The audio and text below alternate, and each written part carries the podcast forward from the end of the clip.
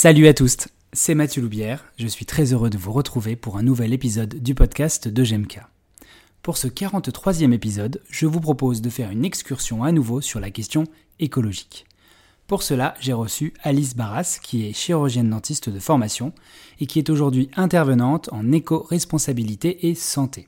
Dans ce premier épisode, nous discutons autour de l'éco-responsabilité pour essayer de définir ce terme. J'espère que vous apprécierez, moi j'ai appris beaucoup de choses. Vous le savez, vous pouvez accéder à l'ensemble des épisodes, mais aussi des extraits de conférences, des cours gratuits ou des contenus sur www.gem-k.com dans la rubrique blog. N'hésitez pas à partager, liker, commenter l'épisode, et pour ne pas rater les suivants, abonnez-vous, quelle que soit votre plateforme d'écoute. Je vous souhaite une très bonne écoute.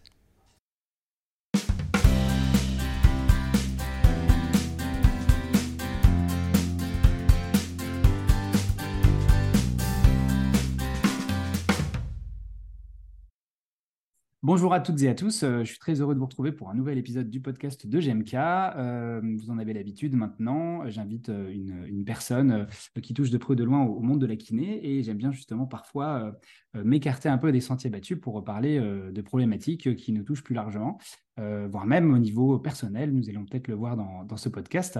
Et aujourd'hui, je suis très heureux d'accueillir Alice Barras qui va nous parler d'un thème qui, je suis sûr, va vous intéresser. bonjour Madame Barras. Bonjour. Bienvenue dans ce podcast. Avant que vous puissiez vous, présenter de manière plus large, euh, je vais juste rappeler un petit peu que euh, donc moi je suis Mathieu Loubière, je suis co-gérant de GMK et euh, du coup j'ai des liens d'intérêt. Et donc on a un petit lien d'intérêt aujourd'hui avec mon invité puisque elle propose une formation qui aura lieu au mois de juin là chez nous. Donc ça nous fait un petit lien en rapport à ça. ceci étant dit, est-ce que vous pourriez vous, présenter, peut-être présenter votre parcours, et puis après on, évoquera peut-être ce qui a fait que vous vous êtes tourné vers, vers ces questions sur, sur l'éco-responsabilité? Eh bien, bonjour et rebonjour. merci Mathieu pour votre invitation. moi, je suis donc Alice Barra, je suis chirurgien dentiste de profession. J'ai exercé pendant 15 ans en, en cabinet dentaire. Et aujourd'hui, depuis 7 ans, je suis plus tournée vers la sensibilisation et la formation des professionnels de santé à l'intégration d'une démarche éco-responsable euh, au sein des cabinets de santé. Donc ça s'adresse particulièrement à tous les praticiens euh, qui exercent euh, en, ville, en dehors des établissements de santé finalement. et donc je me suis formée et aujourd'hui je, je, passe ce que j'ai pu découvrir sur l'éco-responsabilité et euh, la santé environnement. Aujourd'hui, vous, vous, travaillez euh, toujours en, cabinet libéral ou vous vous occupez entièrement de la formation? Oui, je travaille plus du tout en cabinet libéral. D'accord. Ça, ça, vous prend beaucoup de temps euh, de faire ça ou c'est un choix? Qu'est-ce qui est non, en fait, au, même, au même moment où j'ai eu ce, déclic euh, écologique, euh, il y a sept ans, j'ai eu un, problème de, santé, un problème de santé physique. on pourrait en parler avec les kinés, mais voilà, j'ai pas, j'ai pas, je peux plus euh, exercer au fauteuil. D'accord, ok. Et donc ces questions d'éco-responsabilité, qu'est-ce qui a, qu'est-ce qui a été le, déclic pour vous de vous intéresser à, à cette thématique? Alors, ça a été un déclic perso au départ. Euh, comme beaucoup d'entre nous, hein, puisque il y en a qui sont euh, déjà euh, bercés par ça dès la naissance et tant, mieux pour eux parce que je pense que c'est vraiment positif. Mais moi, ça m'est venu assez tard finalement. Et quand j'ai eu ce déclic écologique en me disant mais que, que fais-je Où vais-je Pourquoi j'ai autant d'impact sur l'environnement En fait, j'ai eu un, vrai stress et puis aussi de, de, me rendre compte en fait de l'état des écosystèmes et de notre maison aujourd'hui. Et euh, donc, j'ai voulu, euh, euh, par une démarche personnelle, en fait, j'ai essayé d'alléger mon poids environnemental, tout simplement, mon empreinte. Et puis, il y a eu plusieurs déclics qui se sont faits aussi au niveau professionnel. Donc, notamment, j'aurais souhaité mettre en place dans le cabinet où je travaillais à l'époque une démarche éco-responsable, notamment sur les produits qu'on pouvait utiliser, la gestion des déchets, etc. Et en fait, je me suis vraiment heurtée à, à, un mur, tout simplement. Donc, je ne comprenais pas pourquoi on n'arrivait pas à intégrer ça. en tout cas, moi, j'arrivais pas à leur donner envie. et puis aussi des questions de patients. Vous n'étiez pas seul, c'est ça, dans votre cabinet à l'époque? Oui, c'est ça. Je ah, travaillais avec d'autres praticiens euh, et, des assistants dentaires. Euh, et, euh, aussi, je ne sais plus ce que je disais, par rapport à, à des questions de patients aussi qui me posaient des questions sur les produits que je pouvais utiliser, enfin les, matériaux que j'utilisais aussi pour les, soigner. Et en fait, j'avais pas euh, de réponse, j'avais pas de connaissance, tout simplement, sur les risques qu'il y avait euh, euh, en lien avec ces produits. Et bah, ça ne me satisfaisait pas du tout de, dire. Enfin, déjà, je ne disais pas je ne sais pas, hein, parce que c'est compliqué de dire ça à un patient. Aujourd'hui, je pense que j'oserais le dire euh, parce que je pense qu'il y a vraiment un manque de connaissances et donc il faut dire oui, je ne sais pas et il y a toujours un petit, une balance bénéfice-risque qu'il faut assumer. Hmm. C'est tout, l'intérêt de la prévention. Exactement, je pense qu'on aura l'occasion d'y revenir. donc, oui, il y a eu ce déclic-là, et donc à ce moment-là, vous vous avez dit que vous vouliez vous former dans le domaine.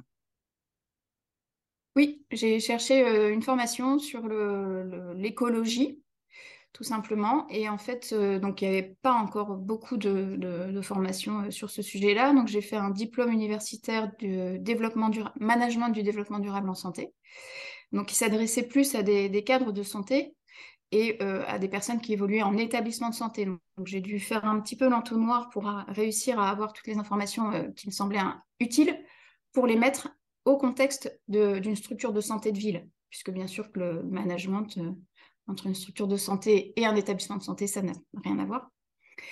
Euh, et puis souvent, bah, le praticien libéral, il est euh, lui-même euh, son manager. Donc voilà, comment on pouvait réussir à intégrer ça? Et en fait, durant cette formation-là, j'ai eu plusieurs enseignements sur la santé environnementale, ce qui est une discipline de santé publique que je ne connaissais pas du tout.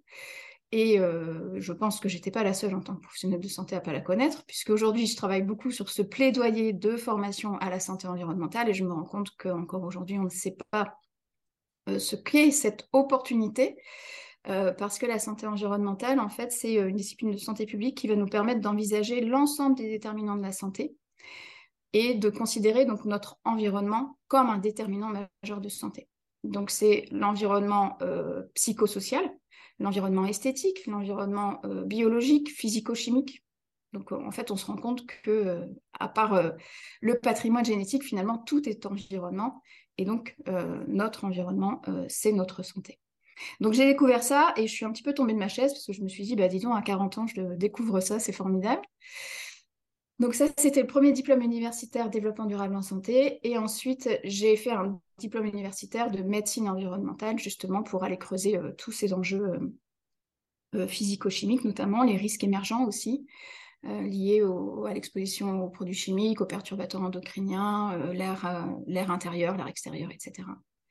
Et j'ai complété ça par un diplôme universitaire de qualité en cabinet dentaire parce que euh, bah, je me rendais bien compte qu'on avait des contraintes professionnelles, mais que parfois on était, enfin parfois, souvent, on était dans la surqualité. Donc c'était, euh, bien sûr, qu'en tant que professionnel de santé, on doit intégrer euh, une démarche de qualité et de sécurité pour assurer la qualité des soins et la sécurité des patients, bien sûr. néanmoins, on oubliait complètement l'environnement. Donc, comment, avec nos recommandations on pouvait intégrer aussi l'écologie, l'éco-responsabilité euh, dans, nos pratiques. Donc voilà, être cadré avec ces recos pour pouvoir euh, faire un petit pas de côté et puis euh, intégrer la, santé, on va dire la santé environnementale. De façon large. voilà. Alors, il y a un petit terme qui que j'ai trouvé vraiment intéressant. Alors, vous allez parler, évoquer le terme de psychosocial. Nous, les kinés, en ce moment, on est, on est vraiment dans un changement de paradigme aussi. Enfin, je dis en ce moment, ça fait, euh, ça fait euh, presque une vingtaine d'années que ça a été évoqué pour les premières fois dans notre profession, mais il y a vraiment un focus très fort sur le psychosocial. Et là, vous avez parlé euh, d'esthétique. C'est ça, j'ai noté. Mm. qu'est-ce, qu'est-ce que ça recoupe, ça? C'est-à-dire le, côté beauté des, choses Qu'est-ce que vous voulez dire par esthétique? Oui, c'est ça. Bah, par exemple, si vous travaillez face à un mur tout gris mm. pendant toute une journée, euh, forcément votre morale et votre santé finalement euh, va être beaucoup moins bonne que si vous travaillez face euh, à un espace vert. D'accord, bien sûr. Ouais, donc mm. c'est extrêmement intéressant parce que euh, j'avais pas forcément pensé, mais c'est vrai que nous, on, pour ce qui est des, effets dans nos soins, on, parle toujours des effets propres des soins. Je pense que, je ne sais pas si en soins dentaires c'est pareil. Et puis on a des effets de contextuel. Et dans le contextuel, effectivement, on met euh, l'ambiance du cabinet, euh, la lumière, euh, le son, enfin le, fait qu'il y ait du bruit, qu'il y ait des moments où on peut s'isoler, etc. bah, moi, je ne connaissais pas non plus ce terme de santé environnementale, mais j'imagine que ça a un impact fort effectivement sur la progression de nos patients. Peut-être, est-ce que vous avez des, liens d'intérêt éventuels à, signaler avant qu'on démarre Non, alors j'ai toujours du mal à, définir ce que c'est un lien d'intérêt. Donc, je, travaille avec beaucoup d'associations. Mmh donc, j'ai mon activité libérale de, formation et d'accompagnement, on va dire.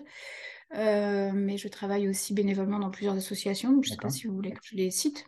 Ah bah si, tant qu'à faire, si ça permet de les faire connaître en plus. Voilà, bah, notamment il y a l'Alliance Santé Planétaire, euh, il y a l'association euh, Santé Environnement France, et puis le, le, collectif Cause, donc, collectif d'action face à l'urgence en santé et environnement, également la Société francophone de santé et environnement et le, le Shift Project.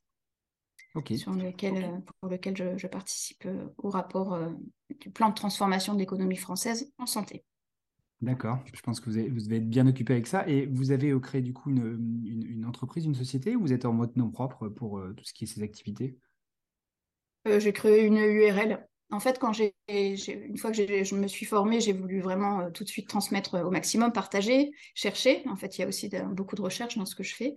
Et euh, j'ai pas trouvé de structure qui pouvait travailler avec moi. J'aurais bien aimé. j'aimerais encore, en fait, parce que travailler seul, c'est pas du tout euh,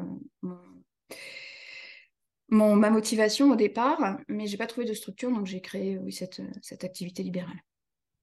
Ok, super. Merci beaucoup pour ces présentations.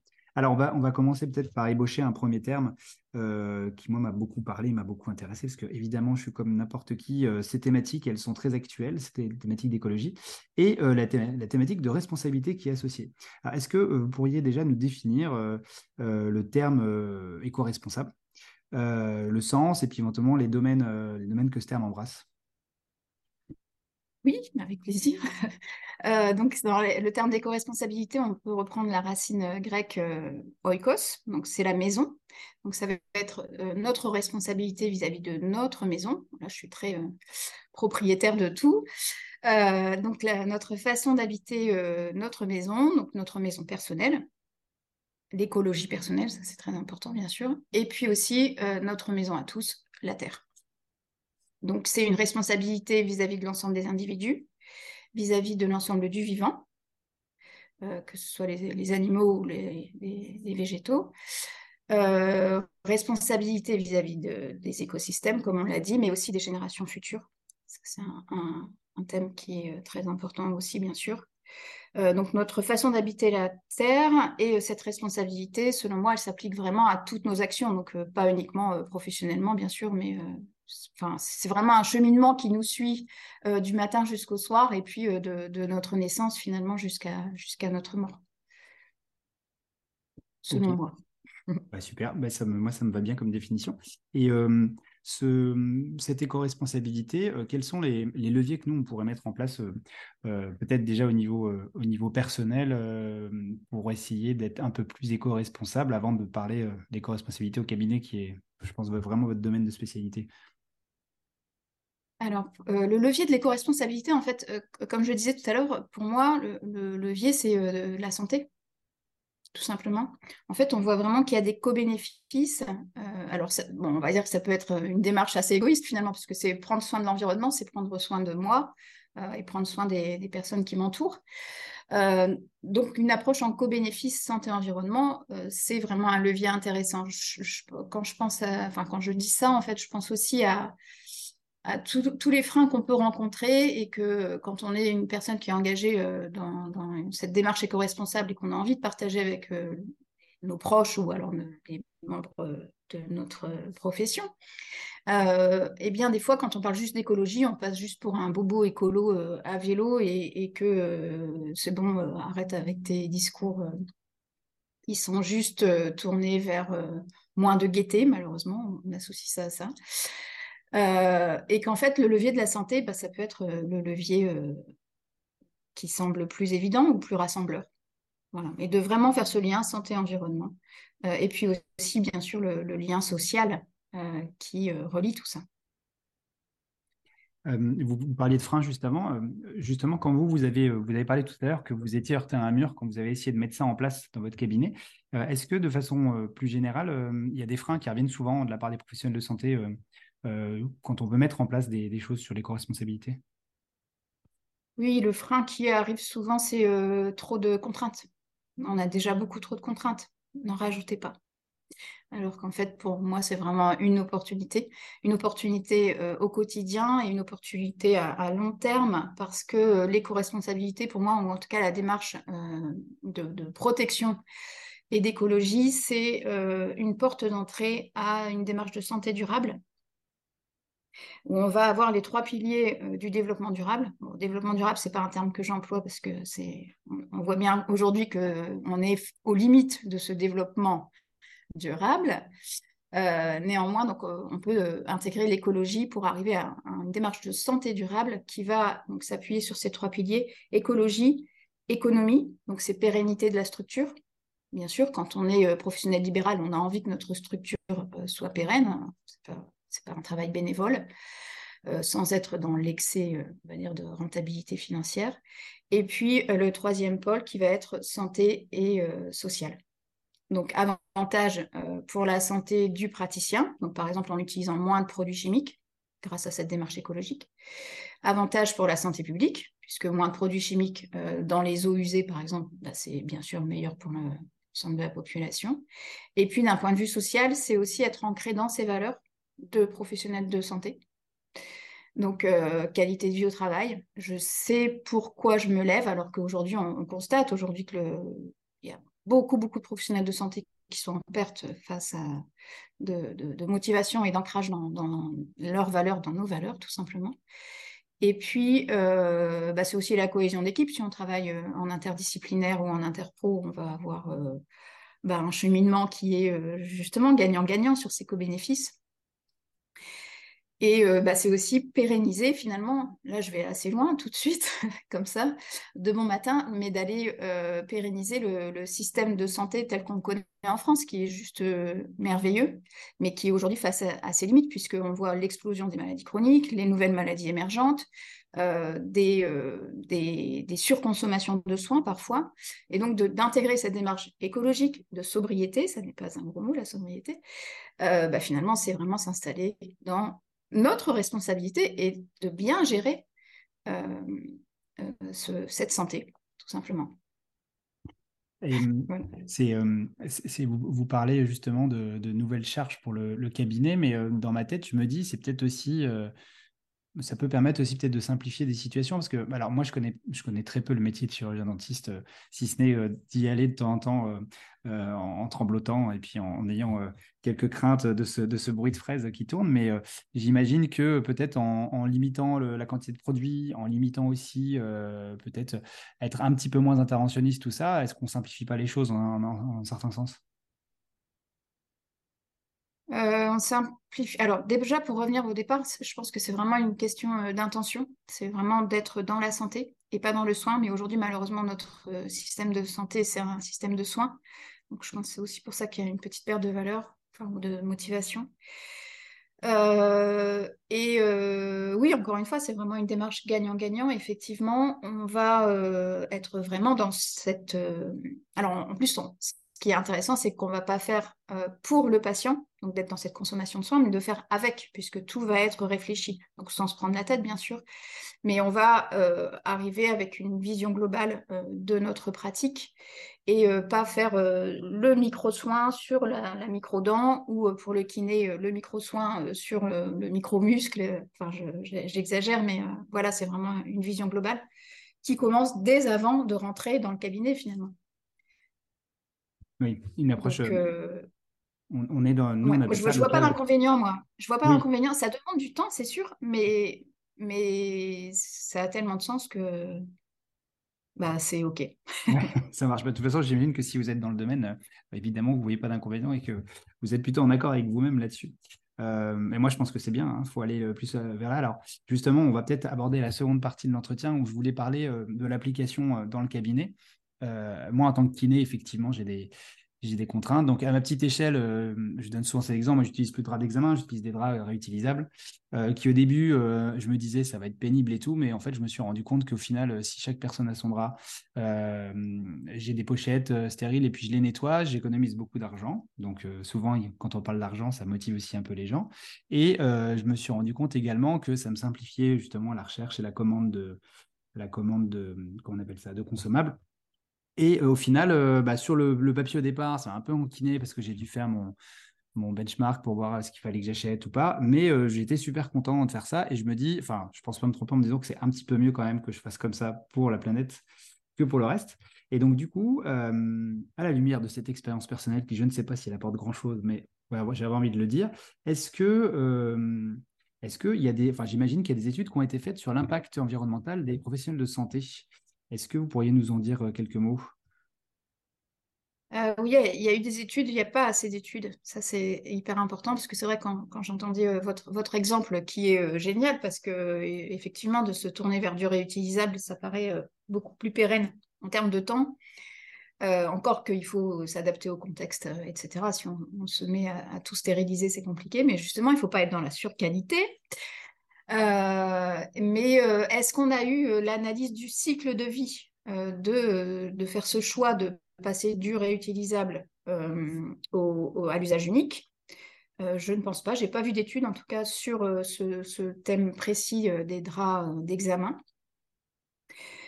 et donc l'analyse de cycle de vie, en fait, nous permet de nous rendre compte que souvent un bien à usage unique, qui est de moindre qualité, va avoir un moindre impact environnemental au moment de sa fabrication ce qui ne va pas être le cas de, notre drap réutilisable, qui va être euh, potentiellement en coton euh, et qui va euh, nécessiter plus d'eau, etc.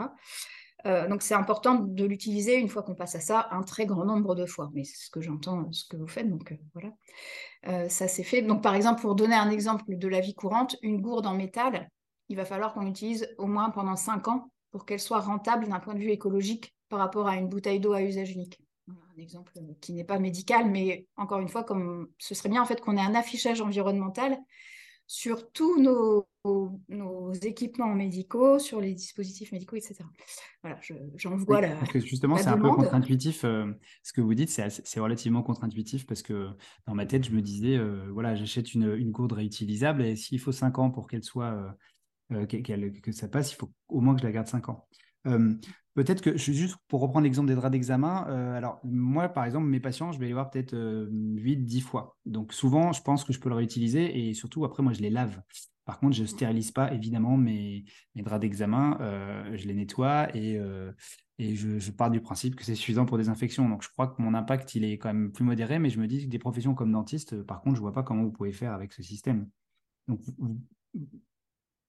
si, si, si, si on, peut, on peut le faire effectivement. Euh, alors, il va y avoir cette dimension effectivement d'impact écologique euh, sur l'ensemble de cycle de vie du, produit. Euh, donc, en moyenne, il est 30 fois plus important entre un, un, poids physique d'un objet, même un crayon par exemple, ça va être 30 fois plus lourd écologiquement en fait. Donc, c'est très important déjà d'avoir grand soin de tout ce qu'on va acheter, que ce soit à usage unique ou pas. Et, euh, et euh, je ne sais plus votre question. ma, question, ma question, alors. ah oui, c'est ça, au cabinet. Au cabinet. Ouais, au cabinet, en fait, c'est pour ça que je, suis un, un peu rétro-pédalée tout à l'heure, parce que quand on va avoir, par exemple, toutes les petites euh, pipettes pour l'air, l'eau, etc., euh, il faut derrière avoir vraiment une, euh, maintenance et un entretien euh, bien cadré. Donc, il faut avoir du personnel pour pouvoir faire ça. Sinon, bah, effectivement, on met en danger le, patient. Donc, il faut faire attention à ça. Mais une fois qu'on a utilisé une pipette en métal au lieu d'une pipette en, plastique et qu'on l'utilise un grand nombre de fois, voilà, c'est acté et c'est OK. Euh, des, plateaux d'examen à usage unique. En fait, aujourd'hui, on est euh, très, très majoritairement avec ces plateaux d'examen à usage unique en plastique. Euh, bien sûr que si on prend un, plateau en métal qu'on pourra utiliser toute notre carrière, bah, c'est forcément rentable, en fait. et, et voilà, c'est fini pour ce premier épisode. D'ici 15 jours, retrouvez la suite de l'entretien où il sera question d'éléments pratiques à appliquer au quotidien pour limiter votre impact écologique. À très vite et merci.